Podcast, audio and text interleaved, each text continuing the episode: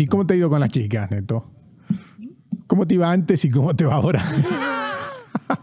Chido. Ha habido un cambio. Me divierto, pero- Porque Jera también creo que practica boxeo. Sí, él Se también boxea. Se tendrán que a un tirito entre tú y Jera en el boxeo. Puede ser. mi jefa me inscribió a estudiar mercadotecnia en contra de mi voluntad.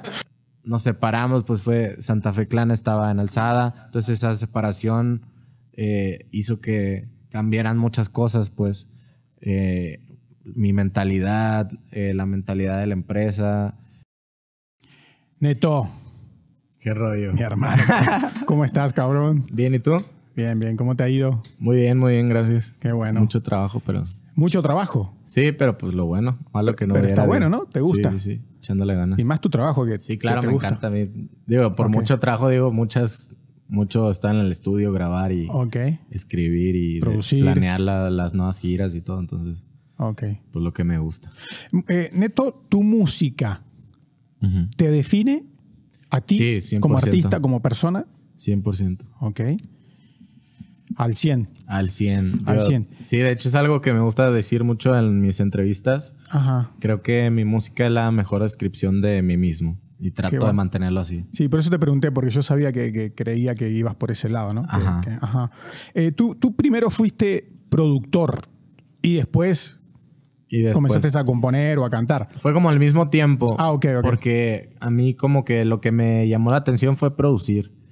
Pero nunca, no me animé a decirle a mis camaradas pues como, hey, yo te quiero grabar o enséñame o yo también quiero un estudio, ¿sabes? Entonces lo que hice fue simplemente descargarme yo un programa de producción y empezar a escribir mis rolas para grabar, Ok. para tener algo que producir, pues no para que yo, no para tener yo mis canciones. Pero pues ya después con el tiempo me fui haciendo, fui aprendiendo más cosas sobre cantar, fui afinándome, fui, me, fui, me fue gustando más el, el pues la rapeada Ok. que producir. Pero aún así me encanta producir, entonces hasta la fecha yo sigo. O sea, sigues produciendo. Sí, sí, sí. Pero antes producías mucho para otras, otros talentos. Sí, pero antes me ahora- dedicaba a Ajá. producir. Y ahora produces para ti mismo o a veces también produces para otras, otros. Pues de vez en cuando, pero de, de compas, o sea, de. O a lo mejor de un proyecto que yo quiera hacer, como de, a ver, yo, ven, eh, te quiero grabar una canción, pero yo voy a hacer el beat y yo voy a hacer todo. ¿sabes? Más como, pues sí, gustos que yo me doy. Pero antes era, me dedicaba a producir y hacía mis canciones y grababa videos de vez en cuando. Ah, también. Ajá. Ahora, o sea, no, no yo mis videos, sino que. A ver, ah, sí, grabar. Me refiero que tenía mi equipo que me grababa videos, pero no era como que yo el rapero de Alzada, simplemente yo era el productor de Alzada. Ok. Y ya después se cambió la cosa y ahora me dedico a cantar y produzco de vez en cuando. Y antes de Alzada, bueno, también producías, ¿no? Eh, pero tenías, nunca tuviste así como un estudio formalmente con un nombre. forma- No, Ok. tenía mis nombrecillos ahí. Ahí le ponías algo. Ajá, había, Ajá. tenía un trip que se llamaba Ghost Track Records. Ah, ok, ok, ok. Eh, ¿Qué más por ahí? Sacaba, según yo, mis discos, les ponía, yo hacía Ah. mis portadas y todo, y lo Ok. subía a YouTube y todo ese rollo. Pero pues no, nada, siempre fue en mi casa, yo Ok. ¿Cómo, casero 100%. cómo, cómo fueron esos inicios de, de- en la producción? Este, aparte, ¿qué edad tenías? Tenía 13 años Estabas- cuando no, empecé. estabas bien chiquito. Simón, sí, súper Y morrísimo. de repente te empezó a. Pues viendo videos, empecé a ver videos en YouTube, tutoriales, eh, el puro mi mismo oído. Ajá. Iba, por ejemplo, en ese entonces yo vivía en Laredo, Tamaulipas. Sí. Entonces cruzaba a Laredo, Texas, al centro, me compraba unos audífonos de esos como de gamer que tiene microfonito aquí, pero Sí, costaba sí, sí. un dólar, dos dólares. en ese entonces el dólar estaba a 10, entonces así, 40 pesos. varos, pam, pam, pam. Me armaba mi micrófono y así empecé. O sea, tú grababas con el micrófono de 10 pesos. Sí. Así empecé, pues. Así empezaste. Fueron mis sí, sí, sí, sí, sí, sí, sí. Te- Tenía también un... Mis carnalas tenían un micrófono de... Un karaoke así naranja de, de morrillas.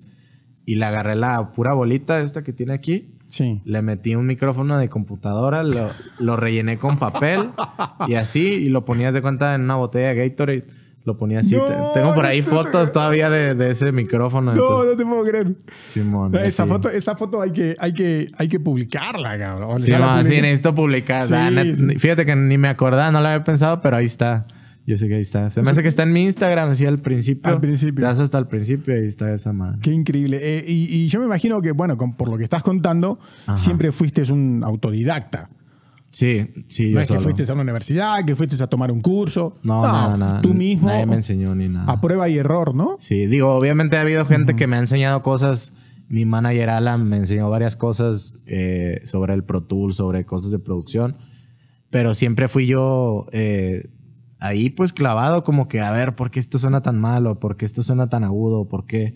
Y buscaba así en YouTube, haz de cuenta cómo hacer que suene menos agudo. Y ya después fui aprendiendo con el tiempo los conceptos, ¿sabes? De, de ya que las frecuencias, que ecualizadores, que compresores, todo este rollo. Pero al principio, pues así, cada vez que me trababa, que quería que sonara de una manera y no podía, pues me, me ponía a investigar hasta que lo lograba. Lo lograbas. Y así me fui armando yo de mis trucos. Y, y algo, hubo algo o hubo alguien que te inspiró a, a querer ser productor, o sea, o fue una curiosidad tuya, una inquietud tuya desde un comienzo, que, desde que eras chico. Fue una curiosidad más que nada. Digo, te- sí tenía camaradas ahí en Laredo. eh, hay unos vatos que se llaman los Tres Coronas Records que tenían sus estudios, ya rapeaban, ya acá. Este, y varios, pues, había, había mucho rap local ahí en Laredo, pues incluso narco rap y de todo, pues, que fue lo primero que yo escuché y que como que te sentías gángster al escucharlo y andabas aparte ahí en la vagancia. Entonces, como que así empiezas, en, todo empieza por, por apariencias y por ser un morro que quiere vivir, este, pues la calle, sí, sí, sí. etcétera. Eh, eh, ¿Ahora te sientes, te percibes, te autopercibes más como productor o como compositor? Como compositor.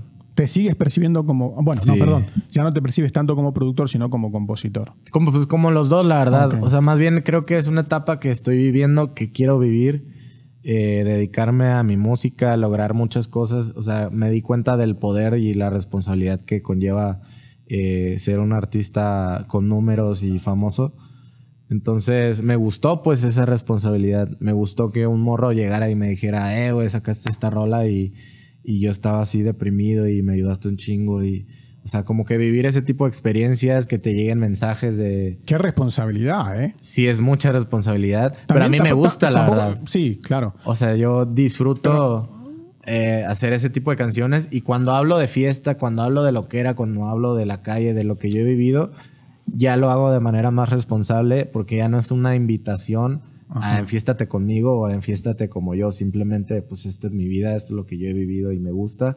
Entonces, pues hago una rola de party y pues trato de animar a la gente en una fiesta sin la necesidad de decirle a los morros, hey, drógate o, No, no, no. ¿sabes? Sí, sí, sí. Entonces sí. antes como que no pensabas en nada de eso hasta las primeras veces que, que tienes esas experiencias de por esta canción eh, me salvaste o me ayudaste. Sí. o- ahí es cuando empiezas a... Tampoco tú te puedes hacer cargo de lo que, de que lo que haga No, la no, gente no. por a través de tus canciones. 100% no. Porque es una locura, si no te, te vuelves loco, cabrón. Sí, no, no, no puedes tener esa carga en ti de, Sí. de que lo que tú dices va a provocar algo negativo, Negativo.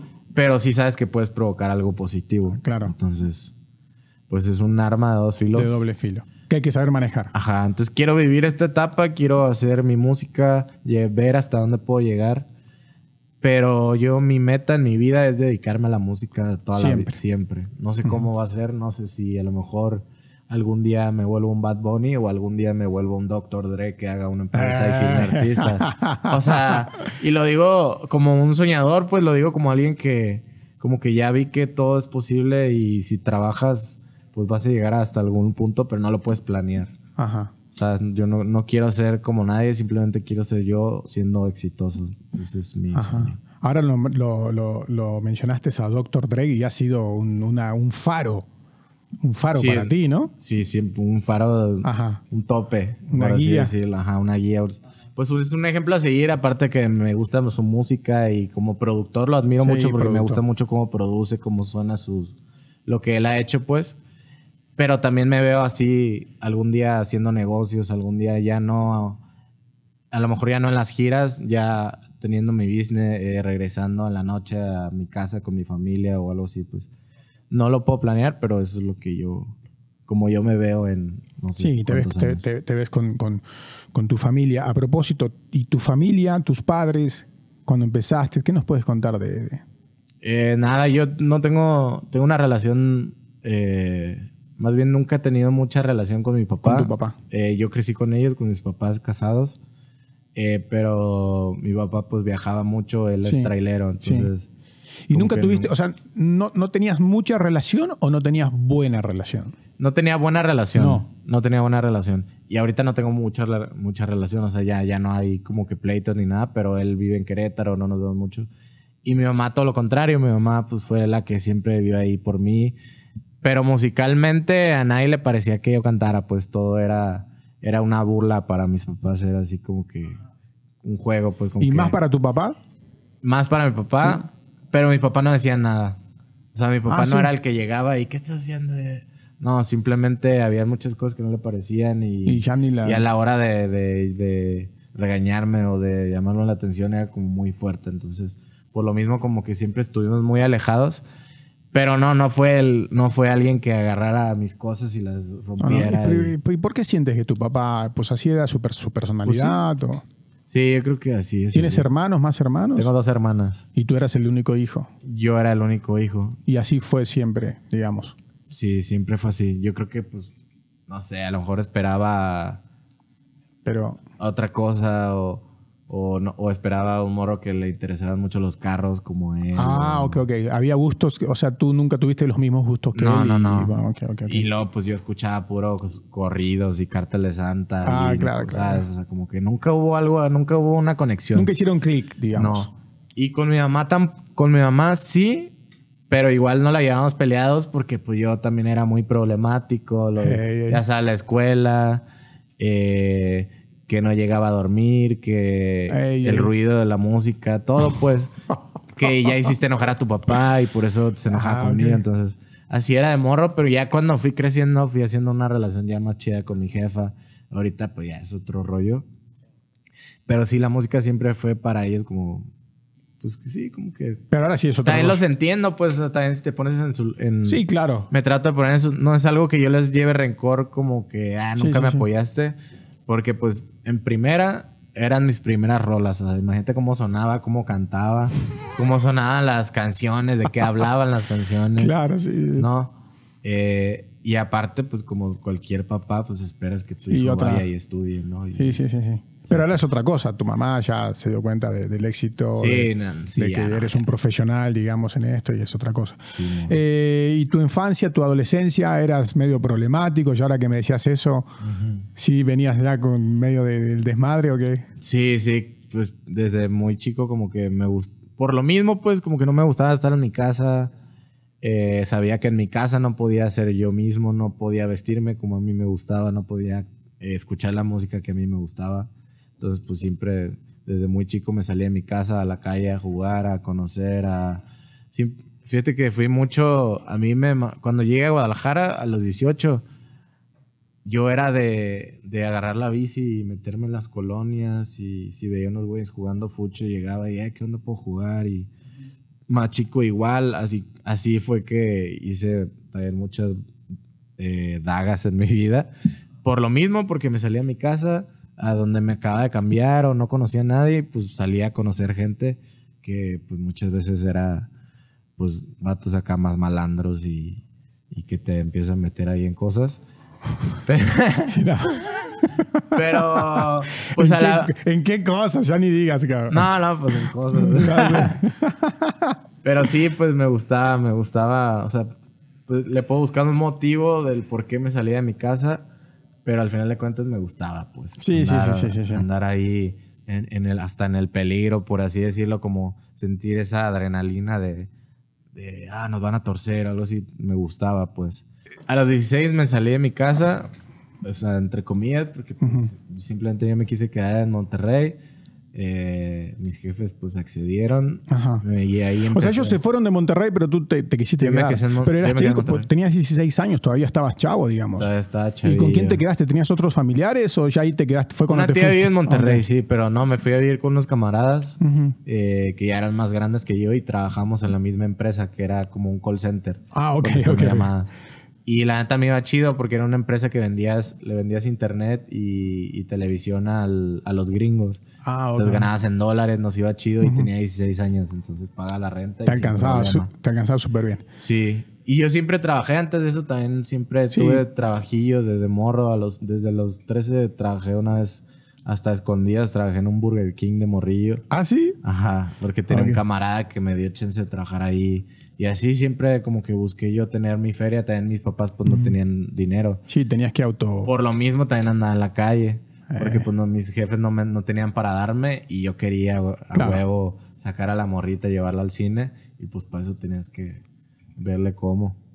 Un capricho de mis papás no tienen para comprarme Ah, tenis nuevos. Ajá. Mis papás no tienen para darme 200 varos para ir a llevar a la morrita al cine.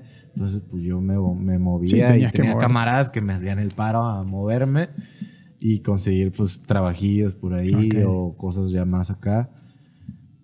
Y así pues, entonces siempre chambié, a los 16 chambié y me quedé en Monterrey, ya después me vine para acá, trabajé en un Cars Junior, en un Super Salads y después Hacia las aguas. como a los 19, 20 conocí a Alan, que es el dueño de Alzada y, y ahí fue que empecé a... Eso te iba, te iba a. Primero sí hacías las aguas en el, en el. En el Super Salads, Hacia las yo agüitas, era el de las aguas. Eh, y bueno, y entonces a propósito, llegaste, ¿cómo fue tu, tu llegada al Saba? ¿Cómo- Con Alan. con Alan. Porque- Alan era el, era el dueño, el Sí, director. Pues no era director porque en ese entonces Alzada no Sí, era... era una productora de video chiquitas. Sí, era, éramos así una casita, éramos tres personas y ya se acabó. Entonces, ellos grababan metal, tenían bandas de rock. Ah, sí, sí, sí. y sí, así fue que como así fue que conocí a Alan porque uno de mis vecinos era baterista en otra banda y él Él fue el nos que te- muy amigos, se llama Sornosa, él canta mariachi ahorita, eso ya es otro Ok, rollo. Otra onda. Y, y ya, pues después el Alan, una vez Alan me ofreció un trabajo de Uber porque él compró dos Ubers cuando recién empezaba Uber. ¿Y también anduviste de Uber? No, porque yo no tenía ni licencia ni nada, pero le dije, arre, jalo. Y al final, pues no pude nada, obviamente, porque no tenía ni licencia, ni conocía Guadalajara, ni nada. Y aparte hay O colegas, sea, aparte, eh, aparte hay colegas tuyos que dicen que no sabes manejar bien. Así y lo imagínate, y eh, sin licencia, y todavía ni sabía manejar, hubiera sido peor. Eh, Alzada es literalmente una familia, porque todo el mundo dice, no, es una familia, es una familia, es una familia. Este, y lo pregunto quizás desde el desconocimiento, pero ¿realmente es como una familia? Sí. ¿Cómo se llevan entre ustedes? ¿Cómo conviven? ¿Cómo Sí, trabajan? la neta sí. Por, por cómo se fundó la empresa, sí, Sí. es así como una familia. Obviamente ya es mucho más grande, ya es un corporativo, ya, Ah, ok, ok. o sea, ya se convirtió en, en- en muchas cosas, en una di- disquera literalmente, o sea, que paga impuestos. sí, que, todo, ¿sabes? todo formal. Pero estamos los originales, o sea, estoy yo que, yo, Alan y Takenaga, que fuimos los tres que cuando empezó esta madre. Y de ahí artistas como Ture, como Lefty, como La Yos, como Tozer, que Tozer no- a lo mejor no tiene mucho firmado en alzada, pero a él yo a él le grababa canciones cuando solo era productor. O sea, él llegaba, me pagaba la- las producciones de las rolas y sobre.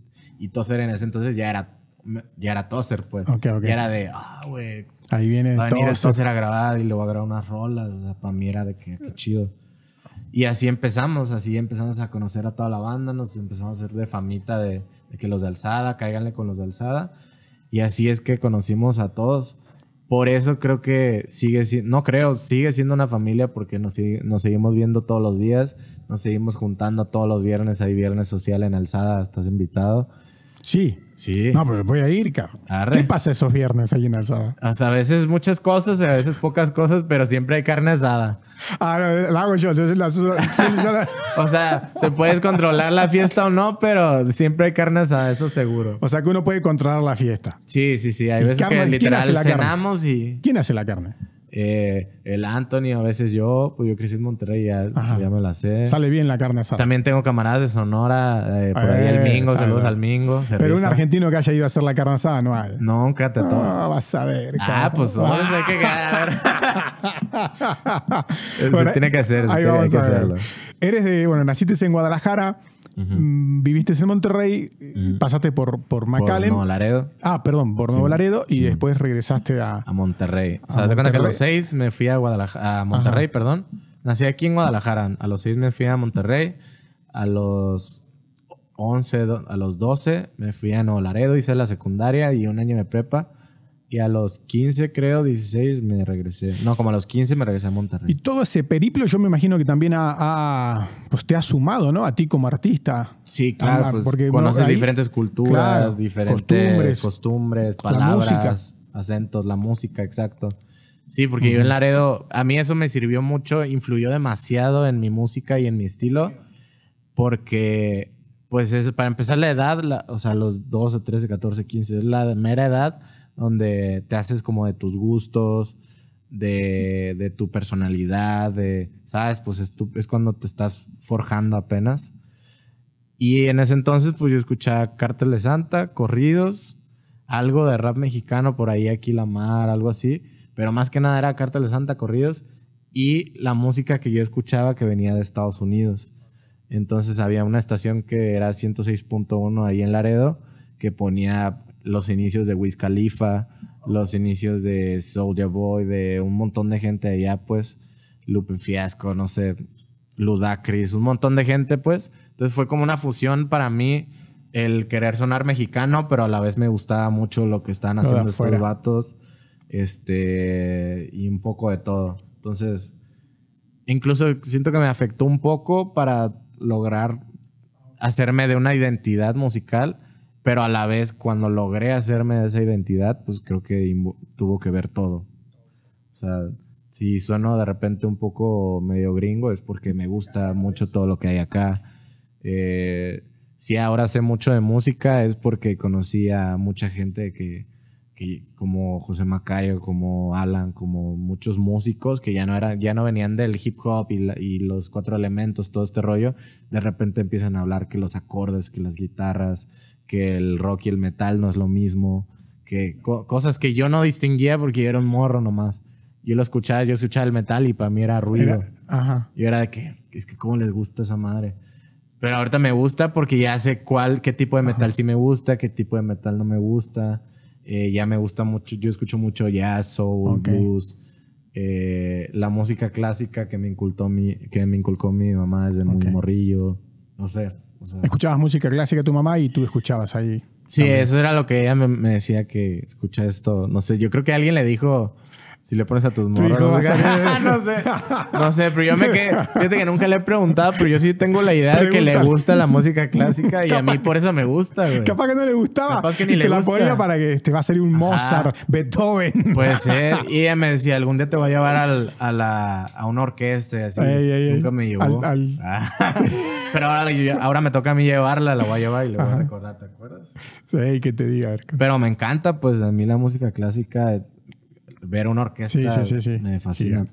Eh, hablas mucho, bueno, tienes buenos recuerdos, me, imagino, de, Laredo. este, ¿Extrañas a veces por momentos, o Laredo o esos momentos de tu vida en Laredo? Ah. o ahora que ya maduraste, dices, no, yo ya eso no. No, no, la neta no. Ya no. no. Sí estuvo chido, o sea, no, no es algo que me la pasé bien y ahora digo, no, no estaba tan padre, pero pero tampoco me gustaría regresar. Regresar a ese punto de tu sí vida. Está, está muy turbia la vida por allá. Ok. Pero sí está muy divertido. Era, era, También ahorita, este, digo, no vamos a hablar del tema, pero en ese entonces no había, no, no había tanta guerra del narco. No era tan inseguro México todavía. Todavía no explotaba como esa, esa sí, como racha de, de cárteles nuevos. Sí, de violencia. sabes, violencia. Entonces también me tocó un no Laredo que a pesar de que estaba muy placoso, todavía podía salir a la calle y era ir a la Paseo Colón, que es una avenida larga en, ahí en Laredo, y ir a dar la vuelta en las trocas con tus amigos a los 13, 14 años, pisteando, eh, etcétera, ¿no? Entonces veías a la niña que te gustaba de la seco, ah, mira, estaba, chido, pues, porque era otro tipo, otro estilo de vida que solo, que solo ves en una frontera, pues. En Monterrey, en Guadalajara, es muy diferente a, los... Yo siento que aquí a los 15 años o en mis tiempos al menos, pues seguía siendo un morrillo, ¿no? Seguías como que, ah, oye, me dejas ir y, y yo a esa edad, y yo a esa edad yo ya hacía lo que yo quería. Lo que tú querías. Eh, has realizado eh, decenas de colaboraciones, pero me imagino que debe haber una soñada que todavía no, no, no, te ha tocado, que todavía no has hecho. ¿Cuál es esa colaboración que sueñas y que te encantaría hacer? Pues Doctor Dre. Doctor Dre. es, casi imposible. Yo quiero, pero con un montón de gente, no sé, la neta, me gustaría, me hubiera gustado grabar una cumbia con Celso, me gustaría grabar algo con Molotov, me gustaría grabar con Los Ángeles Azules, con, con todo el mundo, con, O sea, de todo tipo, pues, porque me gusta la cumbia, pero también grabar con Leonel porque me gusta eh, sus composiciones, me gustan también las baladas, pues las, las escucho y sí me gustan. Eh, a propósito de Leonel, eh, ¿es verdad que eras fanático o que todavía sos fanático de Sin Bandera? Sí, pero más de Leonel. O más de Leonel. Sí, más de Leonel. ¿Y de su proyecto, Sin bandera fue más de Sí. más, más de, que pues estás en la secundaria y, dedicaste Ok, Este- a una ch- chica que te gustaba. Simón. y de, tenía otro proyecto, Oso, Oso, ¿cómo se llamaba Leonel? Tenía un proyecto diferente que... Ah, se llama Oso, Oso no Polar, ¿no? Algo así, Oso sí, sí. ¿Ahí algo así. también te gustaba esa onda? O? Sí, sí, también siempre que escuchaba ahí, creo que fue como lo, lo primero que él hizo así él solo de Sin Bandera. Sí, siempre me gustó, pero mi, mi disco favorito es lo último que hizo que son un, son covers como de puras canciones de José Alfredo Jiménez y, y clásicos mexicanos. Siempre le ha cantado un poco al amor, Leonel. Sí. ¿Y cómo fue grabar con él? Lo contactaron y, sin problemas. Pues fue, literalmente fue porque yo lo busqué. eh, hay una persona, se llama Marce, que él fue la principalmente de las que nos ayudó a contactar al equipo de Leonel, porque yo antes trabajábamos mucho con ella y yo le decía a ella todo el tiempo, hey, Leonel, Leonel. ya, ya le preguntaste a tu amiga, ¿te acuerdas que me dijiste que tú conocías a no sé quién? Y, y así pues me moví hasta que un día me dijeron, oye, ya logramos contactar con esta persona este, de su disquera que resultó ser hermano de Leonel. Entonces ya ahí tuvimos, yo tuve una llamada con Leonel, nos saludamos, eh, súper buena onda, chido el vato y eh, me preguntó, pues él me dijo, "Hey, ¿qué onda? Pues platícame con esta canción, ¿qué, qué pasó o de qué es? Y ya le platiqué, estoy haciendo un disco, se llama Crónicas de un Corazón Roto. Como que hubo mucho respeto de por medio y pues para mí fue... Yo estaba volado, pues. pues. hasta nervioso en la llamada, así de que... ¿Sabes? Mucho gusto, bro. Pero, No, no sé si decirle bro, si decirle No, mucho no. gusto, señor, así. Y él solito me dijo, eh, no, no, como, a No, ver, todo bien, no estoy tan viejo y no sé qué. Ya sé. Cámara. Hace como 10 días estuvimos con, con, Sí, con Leonel. sí, no, otro, otro Sí, rollo. otra onda.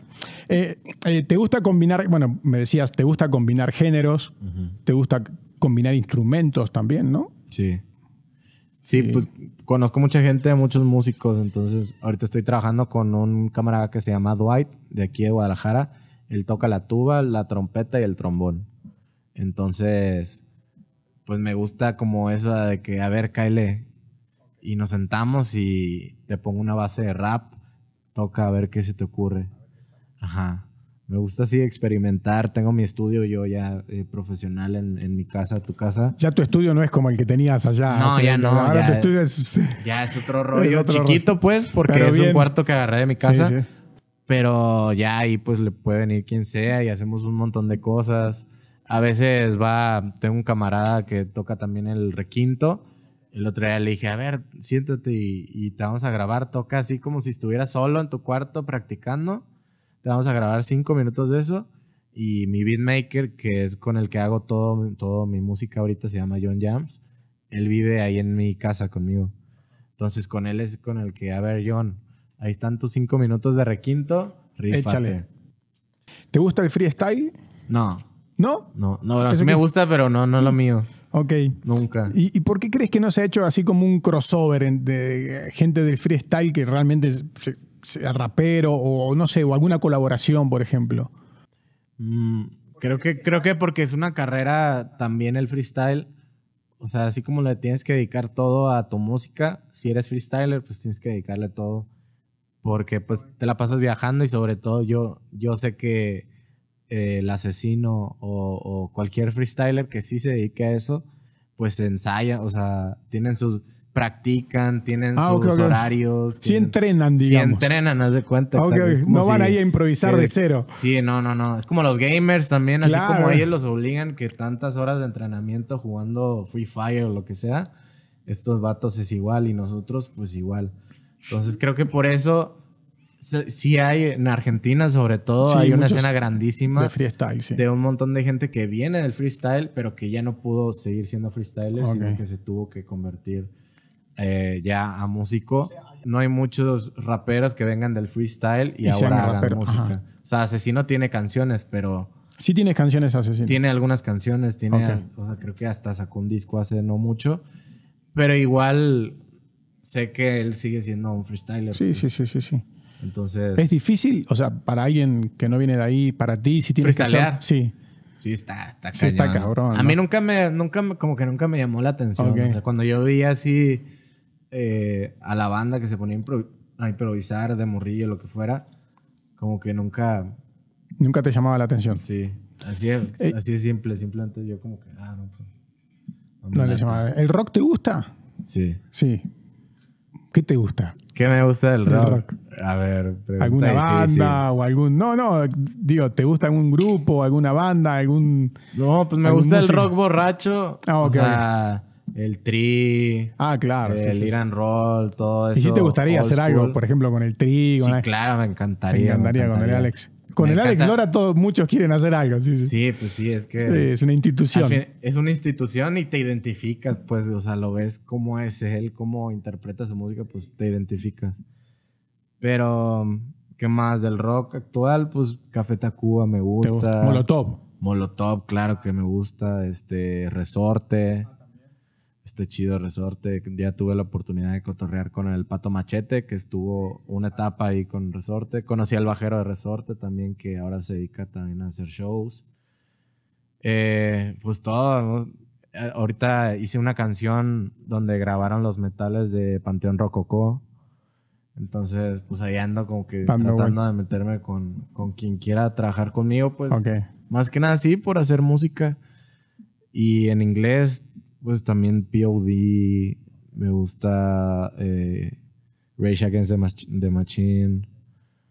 Por ahí, pues. ¿Y en tu playlist, en tu celular, sí traes algo de rock and roll o, De rock borracho no. No. Pero de Rage sí tengo, de POD sí tengo. Ok, ok, ok. Tengo de eh, Upon a Burning Body o no sé. Sí, O sea, sí, sí, cosas sí, que selectivamente me Vas gustan. seleccionando cosas muy Ajá. puntuales. Por lo mismo, porque pues mi, o sea, la gente con la que estado desde el inicio, o sea, alzada y todo este rollo, pues me han enseñado de que no se ponen una rola que ellos obviamente ya saben quién es hasta el productor de ese disco. Yo escucho la rola y me gusta y Sí. simplemente la shazameo, la guardo. Y, Sí, sí, sí. Y tú, como la mayoría de tus colegas, pues Cartel de Santa eran lo, lo- lo que más. Sí, ese era mi top de Ajá, morro. en ese de- momento. De 15, 14 años. Es increíble, ¿no? Porque Es como que increíble. abrieron un mercado, fueron, es increíble. Todo el mundo nos dice lo mismo. Sí, y yo he escuchado a mucha gente decir, o sea, mucha gente de otros países, por ejemplo, de que es que yo no entiendo por qué aquí en México idolatran tanto al A Cártel Cartel de Santa. Sí, sí, sí. Pues porque a lo mejor profe- musicalmente no era así eh, Pavarotti, ¿sabes? Pero serían como los únicos o, o cómo en ese momento. pues contra el machete. sí, eran- por eso eran muy poquitos, no es como Sí, ahora. Eran que- muy poquitos. Ajá. Y no era, yo, yo me acuerdo, yo de morro no lo consideraba rap. O sea, no era como de, de mi itinerario de raperos, de que el hip hop como tal, para mí no era Cartel de Santa. Creo que Cartel de Santa era más popular, pues era Sí, como sí, decir sí, Café. Tacuba, como Sí, sí, decir- sí. Más comercial, digamos, casi, casi. Sí, sí, sí. Tocaban en todos los festivales. En- ¿Y lo, lo has conocido a Babo? No, nunca. ¿Nunca? ¿De verdad? A Darius sí. A Darius sí. Y el babo que, babo que vive, no, no sé, es como algo raro el babo. una- ¿Existirá o no existirá babo? ¿Será real o es un mito babo? Puede ser un mito, puede Es un mito babo, ¿no? Simón. No, pues no sé, la neta, mis respetos. Ajá. Pero. Pero es como raro babo, pues, ¿no? no, nada, nada que ver. Sí, sí, sí. Yo Sí, no es soy- como algo muy, muy alejado. Es justo a lo que me sí, refiero, sí, sí, pues. como- Como... que cuando iniciabas en el rap, estabas. Eh, solías vivir esas experiencias de ir a la tumba en Monterrey, en el barrio antiguo, y que estuve, y que tocara el Jera ese día, por ejemplo, o algo así. Era común toparte al Davo en, eh, en- ahí en Monterrey, en alguna plaza o en la calle o lo que fuera. Al Babo nunca ni por casualidad me lo he encontrado ni en el aeropuerto ni en nada, pues. Ajá, ajá. Entonces- sí, no, vive ahí en su casa. Así mismo es como uno escuchaba el cártel de, de Morrillo, era como, Sí, sí, sí, sí, sí. no, sí. no era como, ah, ¿te gusta el rap? Sí, escucho el cártel, no. Yo creo que eso es parte del mito, ¿no? De que como que se lo ve como inalcanzable al babo, porque o sea, no es alguien que, que comúnmente se lo puede encontrar en Y cualquier es lado. una escuela que, que Sí. ya, ya cuando te metes ahora en la industria y en, y en este nivel, te, te, esas son las aspiraciones, pues, de convertir tu música en un clásico y no solamente querer, o sea, ya te, te tumbas el rollo y te olvidas de, ah, yo quiero ser el top del rap mexicano o algo así. Simplemente yo hago mi música y trato de hacerla ahora lo más única que pueda, con más con elementos que, con los que trato de innovar, por así decirlo, para llegar a ese nivel en, en el que dentro de 20 o 30 años los morros digan el neto Exactamente. Y no por rapero, sino porque el neto es un personaje. Por todo lo que lograste. Que la gente conoce. Sí, por todo lo que lograste. Em, ¿Los discos son como hijos o no tienes alguno preferido? No, son como hijos. O sea, no tienes, no tienes un preferido. No, cada... O sí, o uno, No, no, la neta no, no tengo un preferido. Cada uno tiene lo suyo, ni musicalmente, es lo de lo que yo me acuerdo cada disco es, fue una etapa diferente y, y, yo era otra persona. Y te representan esa etapa. Me representa, exacto. Okay. El primero, pues imagínate, era inicial, no, sabías nada y creías que sabías, pero no sabías. Eh, después, pues ya es más, representa como más mis inicios de las primeras colaboraciones que empezaron a escalonearme. Eh, después, a lo mejor ya es el primer disco que se llama Cora, es el tercero, como más ya sentado, pues de que, a ver, yo soy el neto y este es el Cora. Y el Crónicas, pues ya es más. Ya es el último. Ya de que ya, ya estoy hecho, ya me siento hecho como artista, como, como, como mi persona, mi personaje. Y ahora lo que tengo que hacer es. Seguir para. Dices que te sientes hecho, pero a, la vez sabes que por delante hay mucho más todavía. Y muchos cambios. Sí, digo, hecho, no, no hecho en, profesionalmente. Sí, sí, sí, Sé que son, vamos iniciando y somos nada para los que están arriba en la industria. Pero ya no tengo dudas, pues. Ya no tengo inseguridades, ya, ya no. Ya no estoy pensando en si, en quién soy o en si estoy haciéndolo bien Simplemente ahora hago mi música y me encanta y la puedo escuchar. Y la disfrutas de otra manera. Exacto.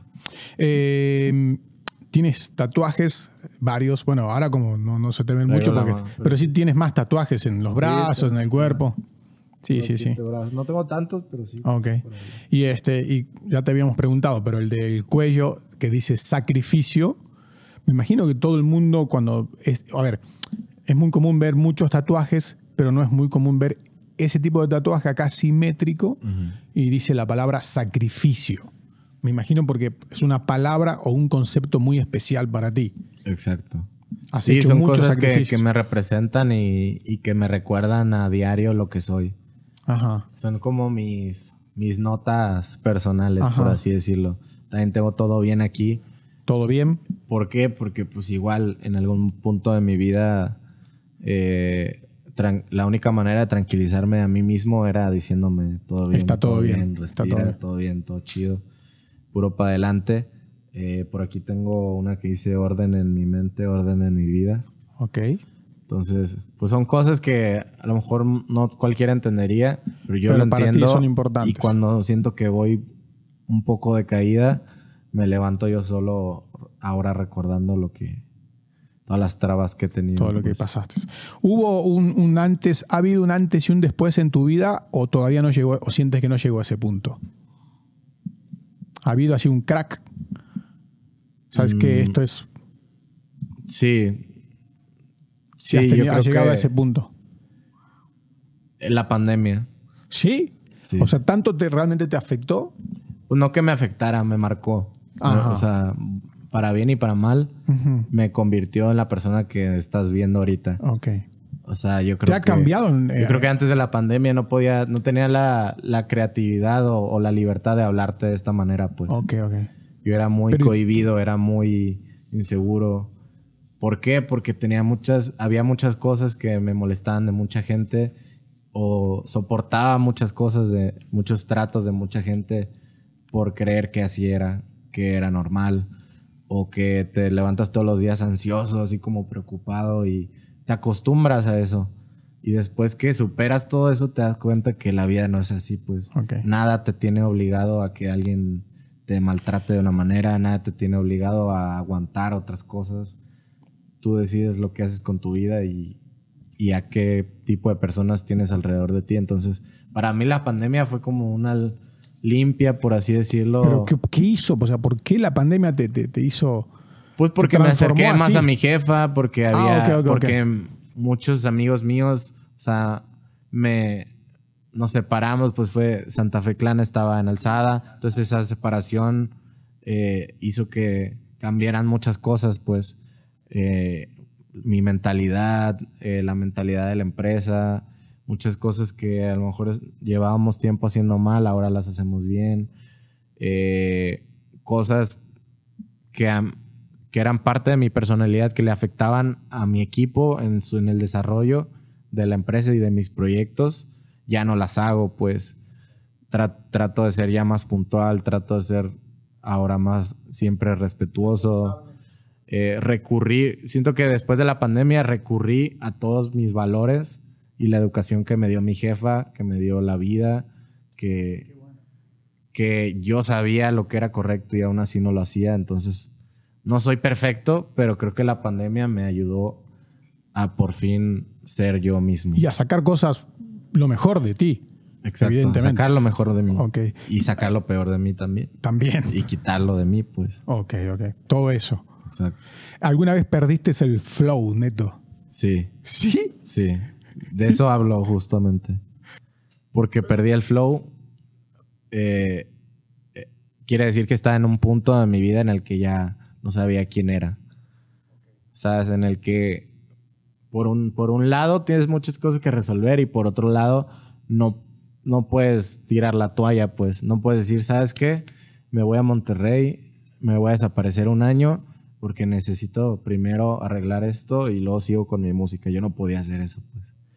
Entonces, al mismo tiempo que seguía ahí como que empujando mi carrera, sacando canciones que aunque sí me gustan y me representan, no funcionaron tanto con, mi público porque sé que ese no era yo, pues. Ese era solamente una, el güey eh, manteniendo a salvo su carrera. Pero ahora ya no, pues ahora ya soy yo mismo y y, y recuperé Recuperaste el flow. Tengo el flow. y, sé lo que fue que. sé, que fue lo que hizo que perdiera el flow.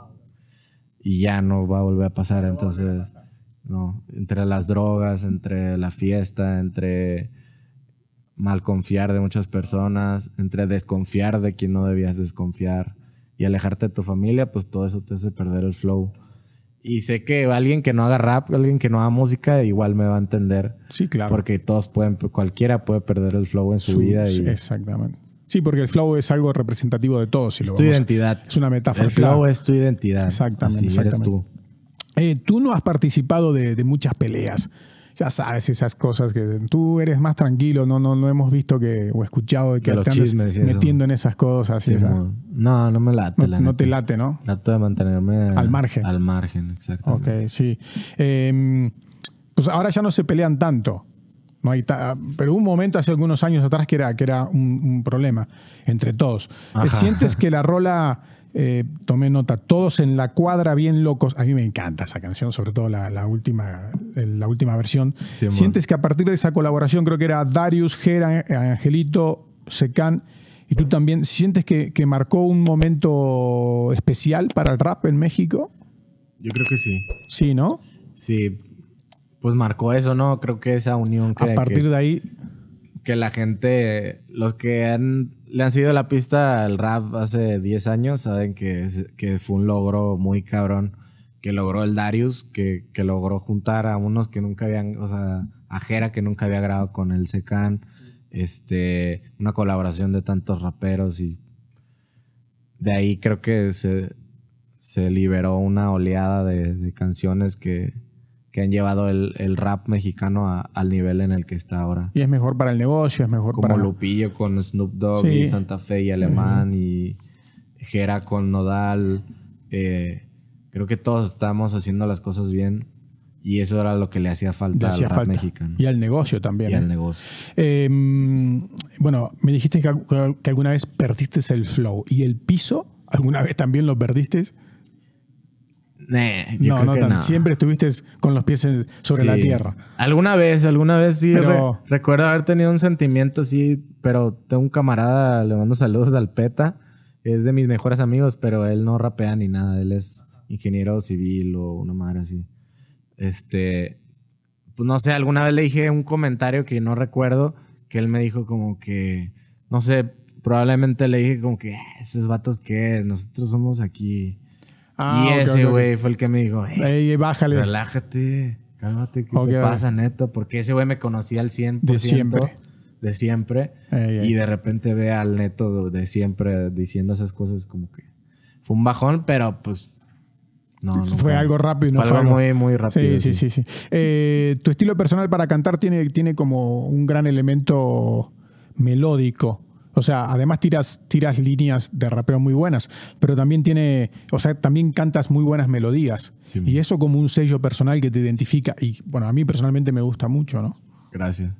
Pues sí, No te cuesta, porque a muchos raperos sí les le cuesta la, la melodía, cantar. yo siempre creo que pues, es porque siempre he cantado desde que empecé.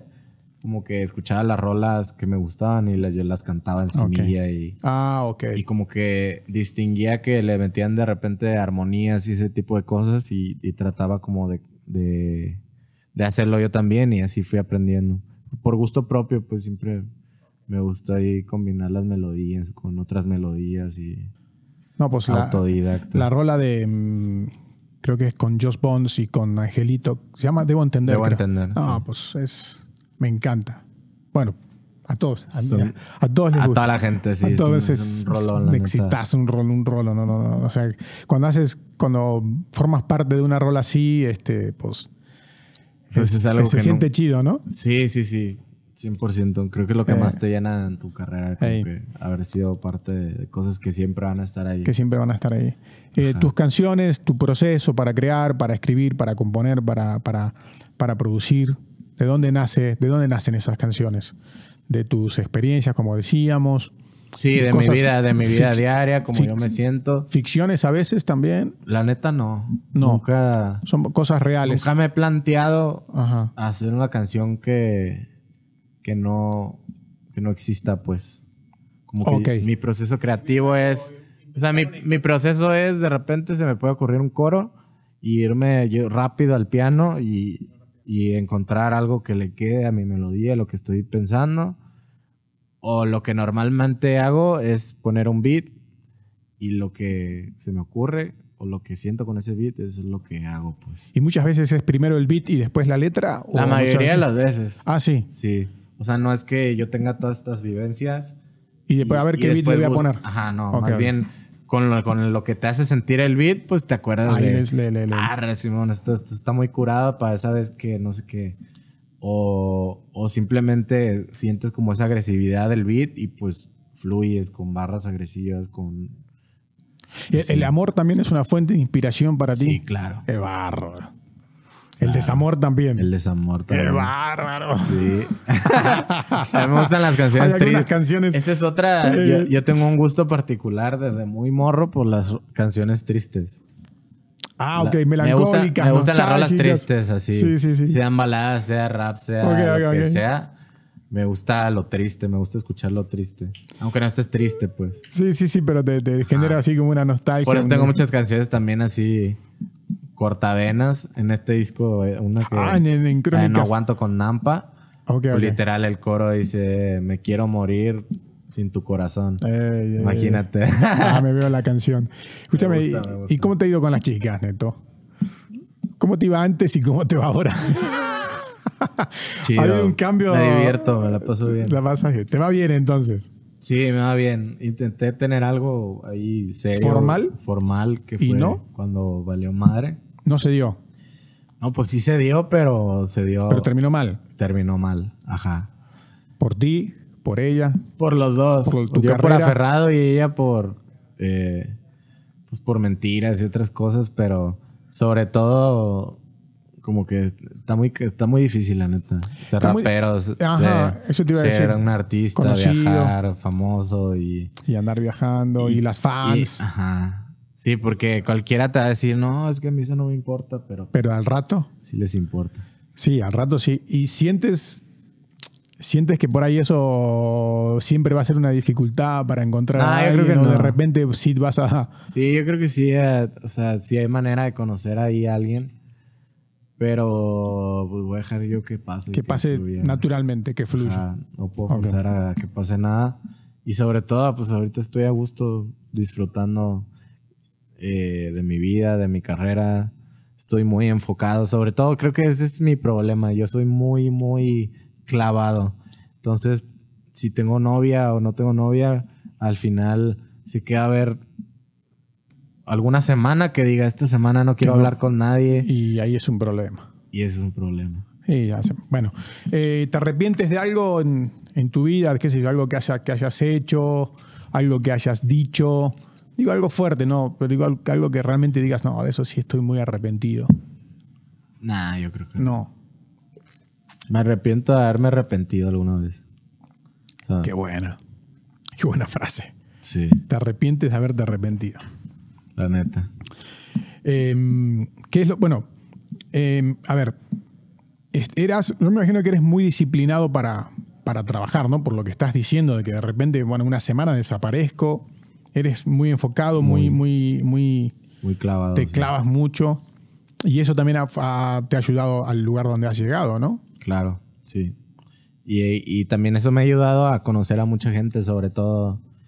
O sea, todas las colaboraciones al principio de mi carrera, lo que hice con Jera, el que me hayan incluido en todos en la cuadra de locos, en proyectos así de, de grandes y, y el haber sido parte de, del desarrollo del rap mexicano, pues es parte de que siempre me vieron como alguien con quien podían contar, con quien les gustaba trabajar, a lo mejor. O sea, Jera me hablaba y me decía, eh, güey, tengo este artista que me acabo de traer de Monterrey, eh, le quiero grabar unas rolas, jalas, Simón. O, eh, le vamos a grabar un disco al Jay y quiero que se lo grabes tú. O sea, como esa confianza de me gusta trabajar contigo, creo que siempre he tratado de ser esa persona. Eh, Y les da cierta seguridad, porque debe ser, debe ser un tipo responsable. eh, y me gusta no- desarrollar ideas también, entonces saben que si vienen y graban conmigo, es Le vas a sumar. decir, "Güey, Ajá. Le vas a sumar algo importante al, al proyecto. Eh, ¿Es un mito o es verdad que eres como el rapero que más videos ha grabado? ah, no sé. ¿Te parece que eres el que más ha grabado? No, no ¿No? creo. no. ¿Cuántos videos ha grabado? Más o menos. ¿Los has contado? ¿Sabes exactamente el número o no? No, no tengo idea. ¿No tienes idea cuántos has grabado? Algún día tienes que hacer un recuento. Pues llevo como cinco años, son como, yo creo que unos 100 videos en mi carrera. Por, Por lo menos. lo menos, sí. Son un chingo. Son un chingo. Ey. Pero nada, yo creo que sí, el Jera de tener más que yo. ¿Te parece? Hasta el Darius, imagínate, con el cártel. No, bueno, sí, pues, Oh, pero O el Davo, el Davo. El, el el Davo se lo pasa grabando también. Ajá, el Can también nos da la vuelta en tiempo, pues, ¿sabes? Pero sí, pues andamos bien activos, la neta, el- creo que fue sin pensarlo. El como raperos, pues, simplemente hacíamos rolas y las... Una rola que te gustara, le decías, eh, a- yo le decía al Alan, güey, hice una rola bien chida, ir escúchala, hay que sacarla mañana. La grababan ya enseguida. Ajá. Y le grabamos un video así como fuera ahí en la esquina, tan, tan, tan, y sobres, vámonos. ¿Cómo va? Así era antes. Sí. Y, y la gente se fue acostumbrando a eso. Dejó de o sea, desapareció el disco compacto, todo digital. Y no, pues nos, nos obliga, o sea, los fans nos obligaron a quedarnos a ese ritmo y pues por nosotros mejor. Pero mejor porque, porque son Sí, yo reproducciones. entre más rolas que entre No, no, más rolas puedo sacar, son- mejor. Pero son reproducciones en YouTube. Sí, sí, sí. Ah, y de eso vivimos, y de claro. eso se vive. Pero sobre todo creo que es más eso de. De nada más, ya quiero que salga esta rola, no la quiero ahí guardada. Claro, aquí, de, O sea, pues de compartirla, de que la Ajá. gente la. la- claro. Eh, además de estar mucho tiempo en el estudio, muy enfocado en, en- en tu trabajo, ¿qué otra cosa te, te gusta hacer ajena a este negocio, ajena a, a tu profesión, a tu carrera? eh, me gusta cocinar. Te iba a decir, ¿te gusta cocinar? Te iba a Sí. decir, sí cocinas Sí, bien. Cocino chido. El- la me neta. dijiste que el asado cocinas bien. También, pero de todo, me gusta cocinar de todo. Mi jefa es la que cocina bien rico. ¿Y de ahí aprendiste un poco? Pues ella me pasa Las recetas. Las recetas, más que nada. Ok, ok. Haz esto, esto, esto, cámara. Y yo solito o sea, nunca soy como de una cucharada o así, más bien veo y a ver, sale. Le vas echando tu, tu, Sí, me Sí, gusta. así me que cocinas bien. la- Me gusta cocinar. te relaja cocinar. ¿Y alguna Me otra relaja. cosa? ¿Te relaja? ¿Deportes? También me gusta hacer, hacer deporte. Soy medio flojo, la neta, soy Sí, huevón. Pero me gusta boxear. O Ah, sea, sí. mi roomie eh, se llama Samir, él también rapea. Y él, él hace, entrena Muay Thai desde los cinco años. Entonces ya él y yo, y, y el John hacemos ejercicio ahí en el cantón. Porque él ya sabe, pues, los ejercicios, compramos nuestros guantes, nuestro todo. Porque Jera también creo que practica boxeo. Sí, él Se también boxea. Se tendrán que a un tirito entre tú y Jera en el boxeo. Puede ser. no, pues no, quién sabe. pero eché un torneo del rap, ¿no? Todos los raperos de ahí, pero con guantes. Ajá, también. Un Imagínate. video, un video, un video todos con Simón. guantes. Ajá. Nah, es más recreativo, la neta. sí, sí, por, sí. Sí, me imagino. Más por el deporte, porque yo odio el gimnasio, la neta no me gusta estar. Muy. Me aburre, me aburre. Clavado. Estar 20 minutos Entrenado. corriendo, viendo una pantalla como. No, no, no, no. Nomás veo los segundos así, tin, tin, tin. Te vuelves loco. Ajá, me vuelvo Sí, loco. Pierdes la. Prefiero estar ahí. Sí, sí, sí. Eh, te, creo que cantaste en los camiones, ¿no? Sí. ¿Te dejó alguna enseñanza eso? Pues me quitó. Me quitó un poco la pena. Me- me- ¿Sabes? Porque tenías que subir y. Tenía que subir. y- Señoras, señores. Ajá. Rifarme. Eh, me enseñó a ganarme, pues también. Pues como todos los trabajos, pues te enseñan a ganarte la vida. la- ¿No te quedó una fotito ahí de arriba del camión? No, fíjate que no. Esa no. hubiese estado buena también. Eh, ni videos, ni nada. Yo me la rifaba solo. Solo ahí. Como que por lo mismo, pues nunca. En ese entonces no, no te imaginabas que sí la ibas a armar. Claro, entonces, pues. Entonces Ajá. no te ponías a pensar en, ah, voy a documentar esto para las prosperidades. Para luego ponerlo en, en las redes sociales y eso. No, no, no. Simplemente, pues, tenías, con eso comía y, Y ya. y estaba chido. Pues sí. Estaba chido. Me gustaba. Una, una buena La- experiencia. ¿Sabes qué? La gente sí te decía, me ayudó mucho a, a- a seguirle, pues, porque mucha gente te decía, o sea, la señora que te agarraba el brazo te daba 10 pesos y te decía, qué bonito cantas, mijo. O sea, te animaba, sí, sí, sí. Ajá, alguna vez un señor, me acuerdo, acá sombrerado, como que era mexicano, pero venía del gabacho. Entonces no hablaba mucho español, pero me dio 20 dólares y me dijo, uh, échale ganas. Eh. Sí. Como ese tipo de cosas. Sí, sí, tú, perro. Un incentivo importante. Eh, ¿Cómo te ves en un futuro lejano, muy lejano, o no piensas tan lejos? Uh, ¿Te imaginas, no sé, con, con familia? No, no, la neta no me lo, no me lo imagino. Si quisiera, sí, yo quiero Pero tener todavía, hijos. todavía no piensas. Ah, sí quieres tener hijos. Sí. Ok, Todavía no, pero sí, sí es parte de mi plan.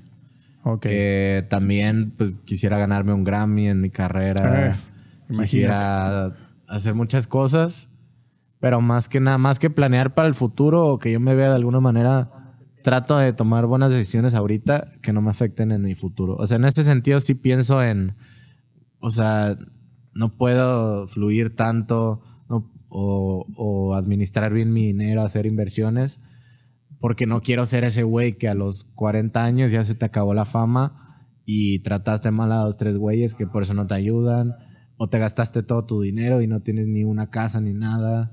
O sea, como ese tipo de cosas Sí, es lo que pienso. quieres que tus decisiones que tomes Sí. ahora repercutan positivamente en tu, Exacto. en tu Pero futuro. sin planear, porque te- cuando planeas es cuando Es más cuando te decepcionas. luego y- sí. Imagínate vivir 10 años trabajando por algo que al final pasó de otra manera, te puede causar Sí, que perdí 10 años de mi vida.